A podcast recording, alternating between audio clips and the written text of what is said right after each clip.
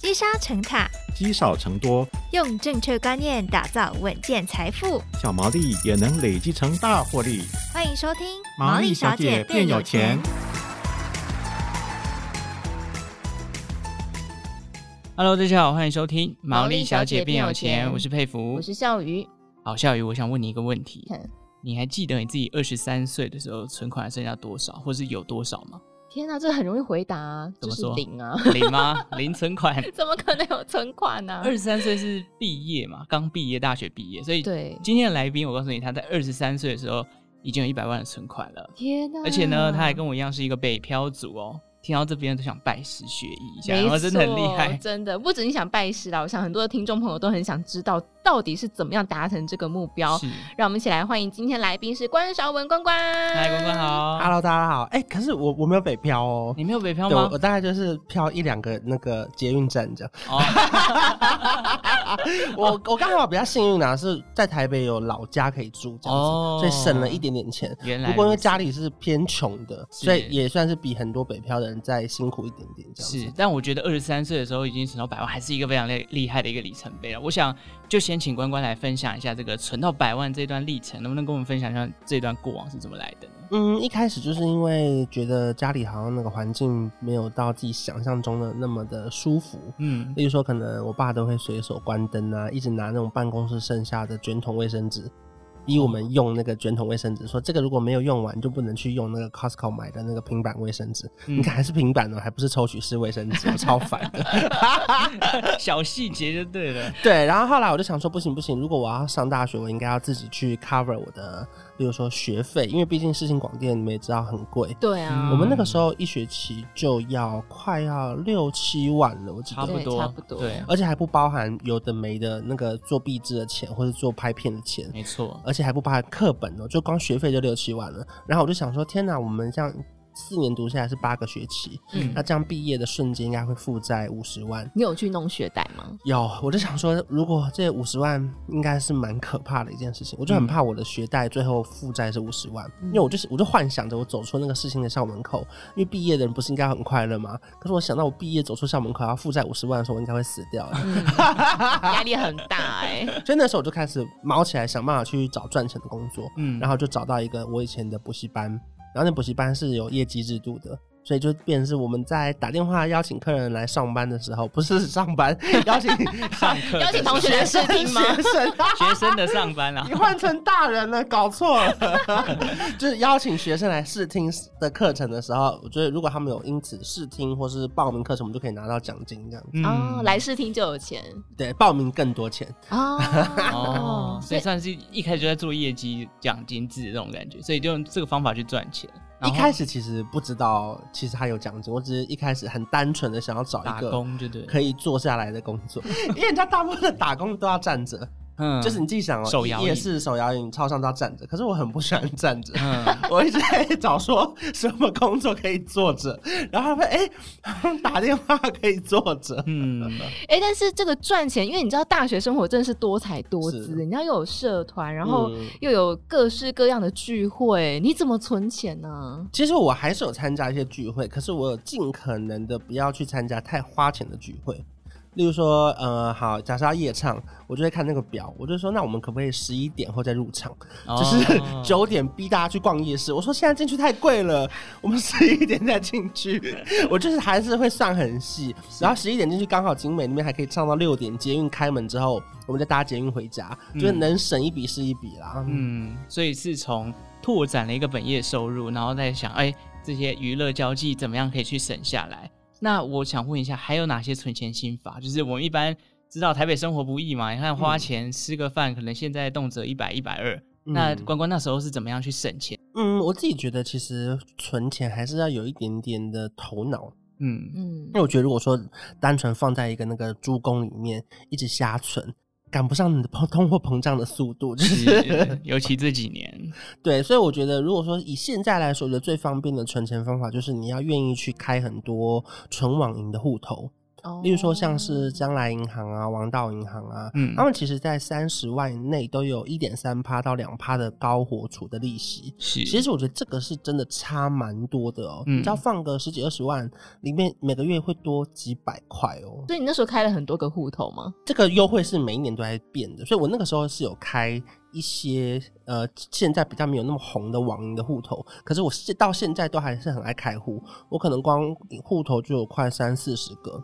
三四十个很多欸，例如说，可能台新它有那个网络的 Recharge，或者是呃上海银行又有一个 iCloud，或者是什么联邦又有一个 New New Bank，、嗯、就是只要是那些活储比较高的存网，我就会全部一直开户。而且最麻烦的是，它可能三个月到六个月会变更它的优惠活动，对，它可能这边只剩一趴，另外一家突然变二点五趴，我就会再把钱全部都搬过去。就是我是还蛮勤劳在做。把这个钱搬过去存钱这件事情，因为其实我觉得大家一开始可能薪水固定的时候比较不敢去，你说买 ETF 买股票，我觉得他最担心的情况下，至少你得愿意开户，嗯、你才有办法赚到所谓的两趴的那种高活出的利息。可是我有一个问题也蛮好奇，就是因为三十个户头，你不会自己管理到后来就乱乱的，就哇忘记哪里有钱哪里有这样。有时候会啊，可就会就是翻到的时候，你会很像那个欧阳妮妮，就是外套突然有两百块，他说哎，就是刚好那个某一个卡。卡费人某一个账户钱不够，我想说完了完了，我现在现金没有，嗯、我就突然登录一个某一个网银，发现这边有十二万，我是我有点吓到，因为你知道那种 A P P 太多了之后，不是会到第二页吗？第二页你就会忘记有这个银行，然后我今天早上一滑到的时候，天降甘霖哎，我说我犹如欧阳妮妮一般，居然捡到一笔钱，而且还捡到十几万，不是两百块，有够开心的。可这也是当时有还好有存下来了，嗯。我觉得这种方法换个角度来想，因为有些人是消费欲望很强，可是如果你今天用了很多个户头，哎、嗯，譬如说我每次都专用可能台新在花钱，结果台新花完之后就忘记另外一个户头，其实我也存了一笔钱，是就像关关一样，突然发现一笔哦十几万的存款这样子。对啊，哎，但是我蛮好奇，因为你不会有消费的欲望嘛？因为我觉得大学真的是一个。很你知道花钱的时代哎，嗯，我从以前到现在，说实话，我都还蛮爱花钱的，因为我觉得我会想要省钱或是赚钱，其实原因都是因为我真的太爱花钱了。我以前是，例如说，只要买一个后背包，我爸就会骂我说：“你不是有一个包包了吗？干嘛再买一个？”嗯，就是他是管很细的那种，或者你有一个手机壳，你干嘛再买一个手机壳？然后我就觉得说不行不行，这些东西我应该要用我自己的钱来买，这样子他们才不能控制我的行为，才不会说嘴。不过我觉得还有一个可以分享给大家，就是我觉得。最重要的是，先拿到薪水的时候，应该要先拿去存钱，然后剩下你再来按照你自己的圆饼图去决定说你要花多少钱。嗯，因为我觉得很多大部分的年轻人都是先花钱，剩下的两千块再存起来，甚至可能最后。可能连两千都没有哦，大部分都月光吧。还会买货到付款，因为现在没钱刷，我先买十号以后的，那到时候再去 seven 还多了一笔钱。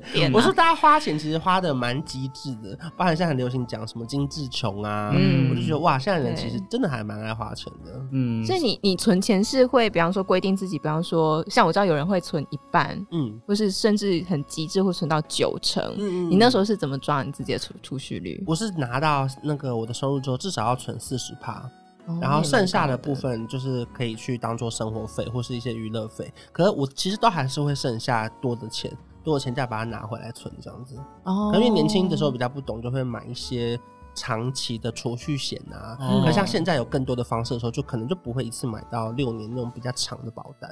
嗯嗯，所以你后来毕业到现在也都还是一样会拿四十 percent 的本业收入来当存钱吗？嗯，现在的话其实应该会存的比四十趴再多一点点哦。对，因为就有时候收入，因为像我们这种接案子，有时候比较高，有时候比较低，所以不确定每个月到底生活过得如何。嗯，所以就想说，如果能多存一点的话，还是会尽量多存的。是，哎、欸，你自己在那个过程当中啊，会有一种哇，我好辛苦哦的这种心情吗？嗯，其实还蛮常有的。我自己印象最深刻的，应该就是，尤其是我们读广电系，有一堂课叫做那个基础摄影吧，他是要拿单眼的。对、嗯。然后老师就介绍说什么五五零 D 呀、五百 D 呀，然后他说哇，这单眼好贵哦，上网查一台都要六七万，配镜头有些再高级一点就要快八万九万。是，然后结果我到隔一个礼拜上课的时候，我想说没有单眼很正常吧，反正老师借我们用。结果班上有一半以上的同学都生出了一台单眼。我说：“哎，我们不是大一新生吗？大家怎么做到的啊？”他们可能回去就只要跟爸妈说：“哇，我们上课需要这台单眼。”然后爸妈就会买这个单眼给他。然后他说：“天哪，怎么可能每一个人都有一台新的单眼？甚至他们交作业的时候，因为我没有单眼嘛。”我还要陪他们去一起拍照，然后选他们不要的照片拿来当成我的作业。那时候我就觉得说，我还没办法交这堂课的作业，还要选你们不要的，不能跟他们借单眼吗？也可以，可是因为你知道单眼这种东西，你也很怕弄坏啊，一台八万十万，然后不然就要去社办排那个戏办排那个登记，然后那楼梯要爬三层楼。你真的很不想要站跟动。还好我们当初念的是广播，只要用这个电台里面的麦克风就好了。你们那也要爬到四楼吧？对，我们在四楼，我们要爬多一层。系办很高哎，希望它真的可以有电梯。无语。OK，好，我想问一下关关，就是因为其实这一段过程当中，从大学到后来出社会，你也慢慢的就是进入社会当中。我们知道关关这也很厉害，就是除了做影视相关的这个产业之外，也自己出书写了一本理财相关的。嗯、那其实你的本业外，其实发展了很多的斜杠事业。我蛮好奇，就是你怎么样去规划这些项目？因为大家现在也很流行说啊，去做斜杠啊，可能做 podcast。可是有些斜杠的事业其实不容易去赚钱。那你是怎么样去规划说这些东西是让它变成变现的管道呢？我觉得可能一开始会花很多时间去观察，然后观察这件事情真的有办法赚到钱。我才会想说，那要不要来开始做做看？嗯，例如说，好 Podcast，我就会听，可能很多节目一开始没有置入，后来开始有了置入，对，或是我都会一直去点开他们的资讯栏，看他到底有没有什么一些导购连接。嗯、就我其实我还看蛮细的，就是例如说我在滑 IG，我就会每个东西都点开来看。我不会只看漂亮的照片，我就会点开什么显示更多，然后看它最后有没有网址，然后每个线动大家不想还放链接吗？我都会点点看。他说我想看点进去到底是什么东西，嗯、尤其是点网址的时候，里面有时候会跳转一个长的那种 my code 的那个码，它还要侦测多少人从这边点出去的。反正我就很爱看，因为可能以前做媒体，我就什么都看，然后发现哦这边好像是有一个新的玩法，我就觉得那不然来试试看这样子。嗯，所以你是观察蛮久一段时间的吗？因为我们知道你做 YouTube 其实。是做哇风生水起耶，应该是真的是要花时间先观察才敢做，因为一开始其实我也不太敢贸然开始拍影片，可当然是看到有朋友开始拍，然后好像有接到叶配，然后好像有赚到钱，然后我才说那不然我也来试试看这样子。你有设定就是目标吗？就是当开始做的时候，比方说我要几个月内达到多少的订阅之类的。一开始其实设定的目标是，如果达到十万订阅的话，我就要离职。对，那是在那之前就离职了吗？没有没有，是真的是要达到十万才离职，因为我觉得一开始根本赚不到钱，然后甚至你会烧很多钱在，例如说买设备，然后加灯，然后邀请来宾，然后还要发剪接师，一开始真的太花钱了，所以一开始都存不到什么钱。嗯、尤其我这么爱存钱的，我这完全那一年都存不到钱。然后后来是终于开始有一点点案子进来之后，然后有慢慢的比本业。多一点点，然后才想说，那不然出来试试看好了。嗯，哦，所以你是先等于说你的斜杠事业的收入已经慢慢超过本业，你才选择去辞职这件事情。对，因为我觉得我个性可能看起来很冲，可是其实我私底下还是保守一点。就我想，啊、我想要做到真的，我觉得这边是很安全的。我觉得可能是因为小时候家里的关系，让我觉得金钱上是很没有安全感的。嗯，就我如果一个月没有。就是你说外面的钱如果没有 cover 到我本业钱，那我可能就真的不敢离职。嗯、所以中间真的是有真的很确定，感觉好像案子比较稳一点点的，才想说好吧，那不然出来试试看。嗯，我觉得这是很多呃年轻朋友的一个心理的恐惧。嗯，就是说我要选择一个稳定的工作，还是我要选择一个有机会赚大钱的工作？但其实以你的经历来看的话，应该是两者兼顾。对，我觉得就是如果你愿意做的话，其实可以两边都试试看，然后我觉得很快你就会找到答案。我最我最常被问的是说，你什么时候会选择离职？一定要等到订阅十万吗？嗯、可其实说真的，答案是老天真的会告诉你。就是等你一直做到，例如说你时间不够了，或是假设你外面赚太多了，或是你觉得你的热情可能没有放在本业上，其实老天真的会有答案的，就你也不用想你什么时候离职。嗯因为时间到了，你自然就会离职。哦，佩服！你老天告诉你答案了？什么？他有兼职啊！欧北共。对，可是我想问一下关关，就是这一段过程啊，从本业跟斜杠当中，一定有一个过渡期，就是两边蜡烛两头烧。你这个过程当中，我想问一下，因为很多人都会觉得啊，斜杠啊，好像很轻松啊，这拍个影片赚几百万，有些就是比较刻板印象。嗯，我想以关关的视角来跟我们讲一下，就是你在这一段过程当中付出了哪些辛苦是？可能有些人没有接触过这个产业，根本就不知道的。我觉得应该就是最最大的就是时间吧，因为你看我们以前当记者，从早上十点到晚上十点都在上班，然后每天跑三场记者会，还要进公司直播，哇！然后你同时还要怕被其他同事说闲话，说他现在经营自己频道啊什么之类。所以其实我在，例如说，可能我们那个时候规定每每天要写六到八篇稿子，嗯、我都会写十到十二篇。我就是要让我的稿量还要比别人多一点五倍，至少最后出来的时候，你们没有人可以讲说哦，我都在忙外面的事情。这是我觉得第一个我希望可以做到的。嗯、然后再来是十点回家之后，我十点开始拍片，拍到十二点，连来宾都要约十点，我很拍谁？哇，那那时候来宾很挺呢。来宾说只能约晚上十点，你 OK 好感人哦，真的很感人呢。哎、欸，我还有一个朋友是那种孕妇妈咪，还跟我约晚上十点，他说哇，真的很拍谁？我有胎儿陪你一起。然后十二点过后把来宾送走之后，我就开始剪片，嗯、剪到大概三点多。然后再整理一下，然后再去睡觉，然后隔天十点再起来继续跑记者会。然后我觉得最辛苦的应该是那时候，连任何的聚会或是任何的娱乐我都没办法参加。对，应该完全没有时间了吧？完全没有时间，我几乎都退掉，除非可能一个月见一两次某那个比较重要的局，可能从什么澳洲回来的朋友啊这种。嗯嗯，所以这是花了很多时间在做，就是斜杠去经营它。不过，我们从刚刚官员分享来说，就是像你刚刚说的，就是我们都看外表，以为关关是一个很大拉拉的人，是。但是其实做了很多研究跟功课。其实我们知道说，关关在这个就是做理财部分，其实很有自己一套心得。所以，就保险的部分，你自己会怎么样去规划呢？嗯，我自己觉得，首先大家要先检视一下自己的保单。我自己在书里面有提到，我觉得很多人都很爱买很多的人情的保单，就他们其实根本就不知道自己买的是什么。你你现在去问你朋友，或者是好，你们我现在就问你好了，你现在听这这个 podcast，你知道你买几张保单吗？那它实支实付多少？如果你癌症医疗险，或是你住院一天可以赔多少钱？你根本就不知道。所以你回答得出来？嗯、我回答得出来。就是我是认真有在检查我的保单的，的然后就是也是因为这样，你才会发现哪些有可能不够。例如说，假设你你很担心，例如说你哪一天不小心得了一些罕见罕见疾病，那你需要呃很合法的看护或什么之类的，就其实他们都是有相关的条例的。嗯，那我觉得大家其实，在买买保单的时候，真的要蛮清楚自己。知道要的是什么东西，嗯、然后再来，除了一家实支付，其实有些像最高可以买到三家吧。对，因为好像之后就不行了。对，所以大家还是要把握机会。这一集会不会是什么什么自入啊？没有，大家还是要看一下啦。就是因为有一些只能收正本的收据，对，然后有一些可以收副本，所以大家在买之前其实还是要跟保险业务问清楚，然后最好是把你的保单都拿给他看，然后一起讨论一下需要什么这样子。嗯、哦，所以你是对保险做了很多研究跟规划？呃，应该是中间的时候觉得自己的生命好像蛮值钱的。因为那个时候看新闻，不是说什么有一些歌手帮喉咙保了两百万的款，对然后帮什么就是什么去录个节目帮一个屁股保什么两千万，我想说，哎，他这么值钱，那我也不输吧？